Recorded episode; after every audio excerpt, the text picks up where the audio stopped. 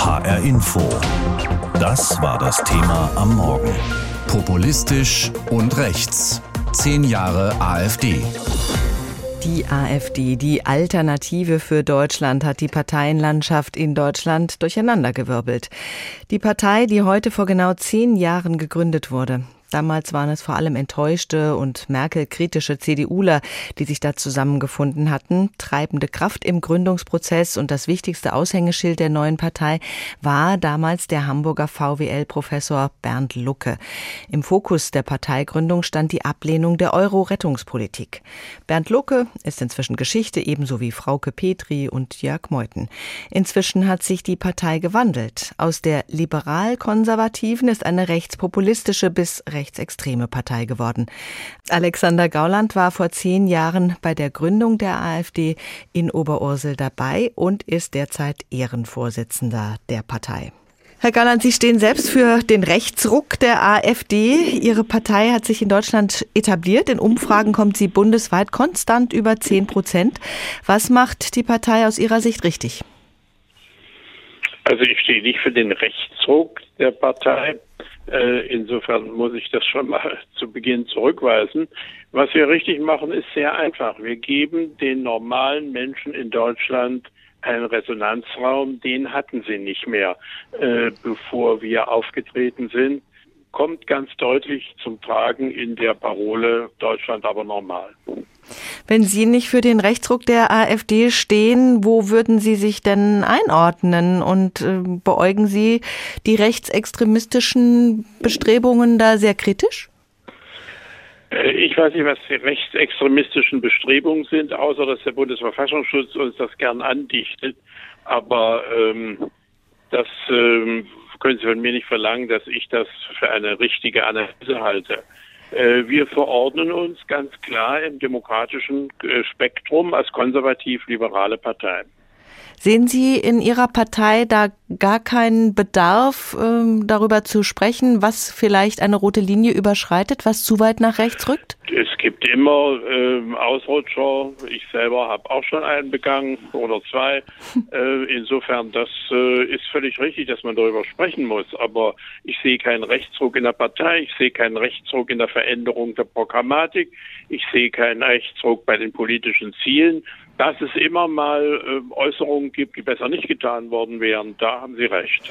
Was wäre bei Ihnen eine Äußerung, die Sie besser nicht getan haben? Ja, kennen Sie ja die berühmte Geschichte, die äh, natürlich nicht so gemeint war mit dem Vogelschiss. Mhm. Die würden Sie heute so nicht mehr sagen. Ja. Äh, das war ein Fehler, das habe ich aber sofort eingeräumt. Es bezog sich auf einen kurzen zeitlichen Abstand, niemals auf die Verbrechen der Nazis. Ist es so, würden Sie das ähm, bejahen, dass die AfD aber mit Ressentiments und Vorurteilen arbeitet? Nein, die denkt gar nicht dran. Warum soll sie das tun? Was ist das? Wo, wo, müssen Sie doch belegen. Was ist ein Ressentiment und was ist ein Vorurteil? Ja, wenn man jetzt zum Beispiel ähm, grundsätzlich versucht, äh, den Islam oder auch Migration äh, von der negativen Seite zu sehen?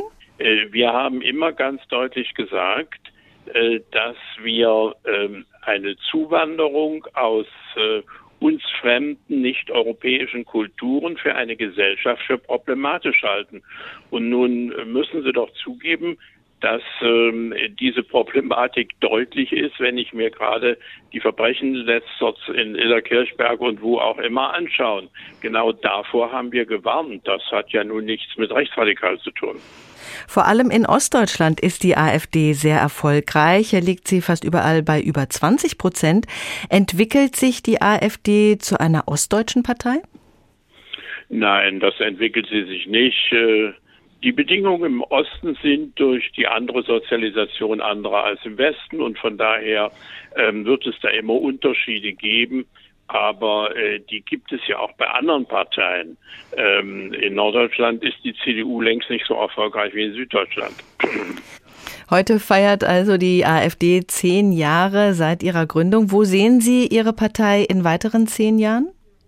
Ach, wissen Sie, ich bin kein Prophet, das weiß ich nicht. Das habe ich noch nie beantwortet. Die Frage es wird einem oft gestellt, aber ähm, äh, das muss man sehen, denn die Parteien entwickeln sich anhand der gesellschaftlichen Herausforderungen. Als wir begonnen haben, war die Euro-Krise und die Griechenland-Rettung das Problem. Danach war es äh, die Merkelsche Flüchtlingspolitik. Ähm, jetzt ist die, der gefährdete Frieden in Europa das Problem.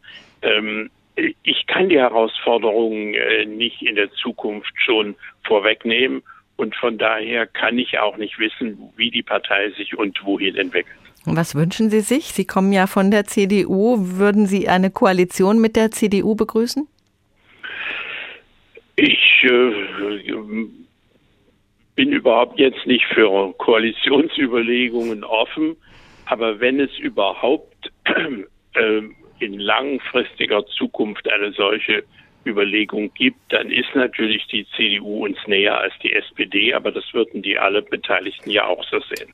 Alexander Gauland, er sieht keinen Rechtsruck in seiner Partei. Er gehört zu den Gründungsmitgliedern, die die AfD vor zehn Jahren ins Leben gerufen haben den Kinderschuhen längst entwachsen. Die AfD ist Bestandteil der deutschen Parteienlandschaft. Euroskepsis, Flüchtlingskrise, Corona, Ukraine-Krieg. Die Rechtspopulisten fanden immer eine Krise, mit der sie Wähler mobilisieren konnten. Im Osten würde die AfD bald sogar gerne mitregieren. Doch gleichzeitig wird die Partei durch den Verfassungsschutz beobachtet. Wo steht die AfD nach zehn Jahren und welche Zukunft steht ihr bevor? Jim Bob Nikschas schaut erstmal zurück. Ein Schlüsselmoment bei der Entstehung der AfD ist der 25. März 2010. Die damalige Bundeskanzlerin Angela Merkel stimmt in Brüssel einem EU-Rettungspaket für Griechenland zu und sagt später im Bundestag, die zu beschließenden Hilfen für Griechenland sind alternativlos. Alternativlos wird Monate später zum Unwort des Jahres gewählt und Angela Merkel unfreiwillig zur Namensgeberin einer neuen Partei der Alternative für Deutschland.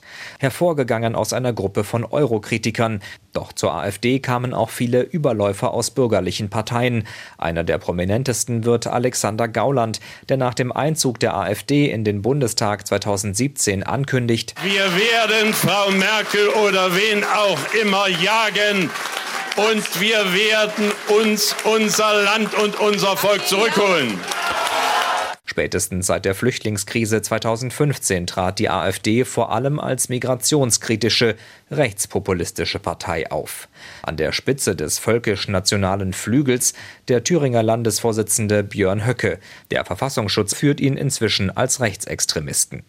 Dem parteiinternen Machtkampf zwischen den verschiedenen Lagern fielen im Laufe der Jahre kontinuierlich AfD-Vorsitzende zum Opfer. Bernd Lucke, Frauke Petri und dann auch Jörg Meuthen, der den Kampf gegen die Radikalen erst spät aufnahm und den Flügel offiziell auflösen ließ. Ich hätte nicht gedacht, und darin habe ich geirrt, dass der Flügel diese Dominanz jemals würde erreichen können. Und wer immer da heute an der Parteispitze herumturnt, er tut es von Höckes Gnaden. Gemeint sind Alice Weidel und Tino Kruppalla, Partei- und Fraktionschefs, die sich mit der heutigen Lage der AfD anders als Meuthen zufrieden zeigen. Nach dem Auslaufen der Corona-Pandemie setzt die Partei nun verstärkt auf soziale Themen wie die gestiegenen Energiepreise, schlägt dabei jedoch auch russlandfreundliche Töne an. Dass die gesamte Partei inzwischen als rechtsextremer Verdachtsfall durch den Verfassungsschutz beobachtet wird, scheint ihre Stammwählerschaft nicht zu stören. AfD-Sprecher Tino Kropala sieht dazu ohnehin keine Veranlassung. Ich kann nur den Verfassungsschutz selbst zu unseren Veranstaltungen einladen, zu unseren Wahlveranstaltungen einladen. Er soll sich die AfD genau anschauen und da wird man sehen, dass es dort nichts Antidemokratisches gibt. Kropala und Weidel haben dagegen schon das nächste Ziel im Blick, eine Regierungsbeteiligung im Osten. 2024 wird in Sachsen, Brandenburg und Thüringen gewählt. Der Politikwissenschaftler Dr. Wolfgang Schröder von der Universität Kassel aber sieht für solche Träume keine Chance. Weil dafür sowohl das Personal fehlt, wie auch die Mentalität und Haltung zu unserem Grundgesetz. Welche Zukunft der AfD als Partei bevorsteht, hat sie also im Wesentlichen selbst in der Hand. Es war der 6. Februar 2013, als sich 18 Männer in Oberursel getroffen haben, viele von ihnen aus den Merkel-kritischen Reihen der CDU. An diesem Abend, genau heute vor zehn Jahren, beschlossen sie die Gründung einer neuen Partei, der Alternative für Deutschland, kurz AfD. Viele Ökonomen traten der Partei in der Anfangszeit bei, wurde sie doch hauptsächlich gegründet aus Protest gegen die Euro-Rettungspolitik der Bundesregierung damals. Während die Partei in ihren Anfängen noch als liberal liberal-konservativ einzuordnen war, gilt sie inzwischen als rechtspopulistisch. Heute, genau zehn Jahre nach der Gründung, kann man konstatieren, mit der AfD konnte sich erstmals seit der Gründung der Bundesrepublik eine rechtspopulistische Partei flächendeckend und längerfristig etablieren. Darüber habe ich vor der Sendung gesprochen mit Professor Kai Arzheimer. Er ist Politikwissenschaftler und AfD-Experte an der Uni Mainz. Herr Professor Arzheimer, wie ist aus der liberal-konservativen Alternative diese rechtspopulistische Partei geworden? Wo sehen Sie da die Ursachen? Also ich glaube, wir müssen sagen, dass von Anfang an es verschiedene Kräfte aus dem rechten Spektrum in der AfD gab. Es gab diesen sehr stark wirtschaftsorientierten Flügel, äh, aber auch jemand wie Björn Höcke zum Beispiel war ja von Anfang an in der Partei und ist auch in mehreren Verfahren nicht aus der Partei entfernt worden. Und für mich der Wendepunkt war der Sommer 2015, als sich der Konflikt zwischen Lucke und seinen Leuten auf der einen Seite und dem Rest der AfD auf der anderen Seite so zugespitzt hat, dass Lucke aus der AfD ausgetreten ist und dann praktisch über den Herbst und Winter diese große Fluchtbewegung nach Deutschland eingesetzt hat, äh, die es der neuen Führung erleichtert hat, auch die AfD neu zu positionieren und damit auch kräftig Stimmen zu gewinnen. Und trotz dieser Entwicklung zu einer rechtsextremeren Partei ist die AfD sehr erfolgreich. Sie liegt in Umfragen für Bundestagswahlen konstant über 10 Prozent. Gibt es da heutzutage irgendwie weniger Hemmschwellen gegen Nationalismus, Rassismus und Extremismus? Also ich würde sagen, es gibt mehr Hemmschwellen, es wird mehr über diese Probleme gesprochen und die werden auch als Probleme dargestellt, aber es ein Segment der Bevölkerung, ähm, die das problematisch findet, die die Zeit so ein bisschen zurückdrehen möchte und die hat bei der AfD eine Heimat gefunden. Man muss allerdings auch sagen, dass es die AfD sehr schwer hat, über dieses Segment hinaus Wähler zu gewinnen. Ein großer Teil der Bevölkerung sagt, rechtsextremes Gedankengut ist inzwischen in der AfD weit verbreitet und diese Partei käme niemals für mich in Frage. Mhm. Herr Gauland äh, sieht das ja ein bisschen naturbedingt auch anders. Er kann eigentlich keine rechtsextremen Tendenzen feststellen in seiner Partei. Das hat er uns im Interview gesagt. Wie ja. beurteilen Sie das? Also da würde ich bei Herrn Gauland selbst anfangen, der, ich glaube, es war 2017, sagte, ähm, die damalige Staatsministerin Integrationsbeauftragte solle in Anatolien entsorgt werden. Da würde ich erstens sagen, entsorgen macht man mit Sondermüll. Wenn man Menschen mit Müll vergleicht, stellt man sich eigentlich schon außerhalb des demokratischen Konsensus. Und dann ist es so, äh, dass die betreffende Politikerin ja in Hamburg geboren war, Deutsche ist und das Verfassungsgericht und das Bundesamt für Verfassungsschutz sagen, Deutsch ist, wer die deutsche Staatsangehörigkeit hat. So steht es auch im Grundgesetz. Und wenn man dann sagt, wegen dem Namen oder der Religion oder dem Aussehen kann jemand gar nicht wirklich deutsch sein und soll nach Anatolien, wo er nie hergekommen ist, äh, würde ich sagen, muss man bei ihm schon die Frage stellen, ob er sich da nicht am Rande des Rechtsextremismus bewegt. In den vergangenen zehn Jahren hat die AfD verschiedenste Themen in ihren Mittelpunkt gestellt. Erst gegen den Euro, das war ja der Beginn, Herr von Lucke. Ja. Dann gegen Flüchtlinge, gegen die Corona-Politik, gegen den Krieg in der Ukraine. Ist das eine reine Dagegenpartei, die wenig zur Lösung der Probleme beiträgt? Also so wird sie teilweise von den eigenen Anhängern gesehen. Ähm, der Fairness halber sollte man sagen, dass die AfD seit 2015, 16 eigentlich sehr umfangreiche Programme entwickelt. Sie spricht alle politischen Fragen in diesen Programmen an. Wenn man jetzt aber auf die Präsenz in den Parlamenten schaut, muss man schon sagen, es geht eigentlich immer um die Zuwanderung. Und da, wo es dann mal um Corona ging oder um die Ukraine ging, spricht das eigentlich dieselben Wählerinnen und Wähler, wobei man das fast nicht zu gendern braucht, das sind meistens Männer, ähm, spricht es dieselben Gruppen an. Also ich hier würde ich sagen, es ist keine reine der Gegenpartei, aber es ist eine Partei, die sehr stark auf diese Themen Zuwanderung, Integration, Kampf gegen alles, was irgendwie als woke oder progressiv gilt, eingeschossen ist. Wo sehen Sie die AfD in weiteren zehn Jahren? Vom Verfassungsschutz verboten oder mit ganz viel Zustimmung?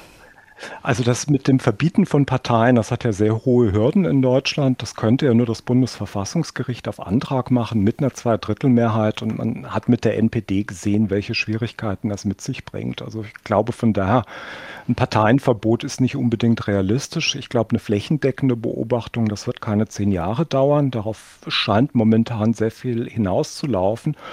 Ähm, und deshalb, wenn sie in zehn Jahren noch da ist, denke ich, wird sich die AfD noch stärker radikalisiert haben als heute. Sie wird vermutlich auch ein bisschen an Zuspruch verlieren. Ähm, dass sie verboten ist, glaube ich eher nicht. Über den Zustand der AfD und die Ausrichtung habe ich gesprochen mit Professor Kai Arzheimer. Er ist Politikwissenschaftler und AfD-Experte an der Uni Mainz. Ja, heute vor zehn Jahren, am 6. Februar 2013, wurde die AfD gegründet. In dieser Zeit hat die AfD sich mehrmals gehäutet und sich als feste Größe im politischen System der Bundesrepublik etabliert. In Sachsen liegt die Partei je nach Umfrage zwischen 27 und 30 Prozent, knapp vor oder hinter der CDU. Aber wie hat sich die AfD im Freistaat Sachsen eigentlich entwickelt in den letzten Jahren und wo steht sie jetzt?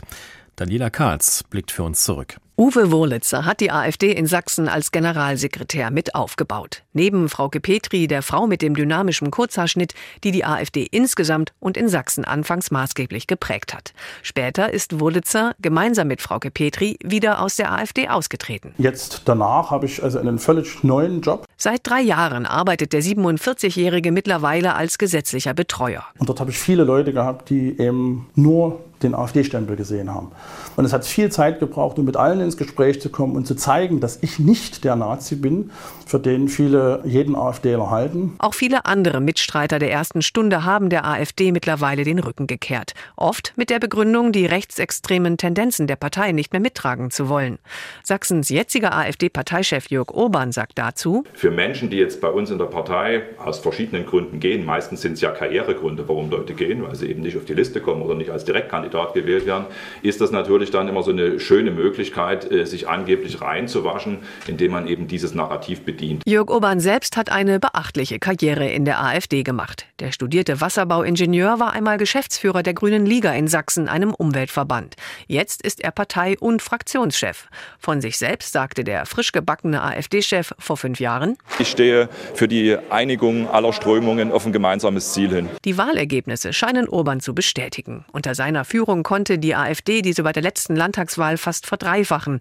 Sie landete bei 27,5 Prozent der Stimmen, knapp hinter der CDU. Unsere junge Partei, uns gibt es erst seit sechs Jahren, hat die CDU-Hochburg Sachsen gehörig ins Wanken gebracht. Bei der nächsten Landtagswahl in Sachsen im kommenden Jahr möchte Urban wieder als Spitzenkandidat für die AfD ins Rennen gehen, wenn seine Partei ihn nominiert. Auch Ivo Teichmann möchte erneut in seinem Landkreis Sächsische Schweiz kandidieren, jedoch nicht mehr für die AfD. Für diese gewann Teichmann das Direktmandat. Doch kurz vor Weihnachten ist Teichmann aus der AfD ausgetreten, weil die AfD sich nicht von den rechtsextremen Freien Sachsen abgrenze und Rassismus offen ausgelebt würde, so Teichmann. Ich habe selber erlebt, in beispielsweise einer WhatsApp-Chatgruppe Stammtisch Pirna, wie offen rassistisch Beiträge gepostet wurden. Wenn man dann postet, zwei Dinge sollten immer weiß sein, Weihnachten und Deutschland. Das ist für mich klar rassistisch. Problematisch für Teichmann, auch weil über der AfD das Damoklesschwert schwebt, vom Verfassungsschutz als erwiesen rechtsextremistisch eingestuft zu werden. Führende AfD-Politiker kritisieren, dass der Verfassungsschutz von der Regierung instrumentalisiert werde, um die AfD schlecht zu machen. Auch Jörg Urban sieht das so. Er schaut deshalb lieber in die Zukunft, denkt an die nächsten Wahlen. Wir müssen die Leute überzeugen, dass wir für sie Politik machen, im Unterschied zu den anderen, dass wir die besten Angebote haben und dann müssen wir stärkste Kraft sein. Im Moment gibt es keine reale Regierungsoption für die AfD. Alle bisher im Landtag vertretenen Parteien schließen eine Zusammenarbeit mit ihr aus. HR Info. Das Thema. Wer es hört, hat mehr zu sagen.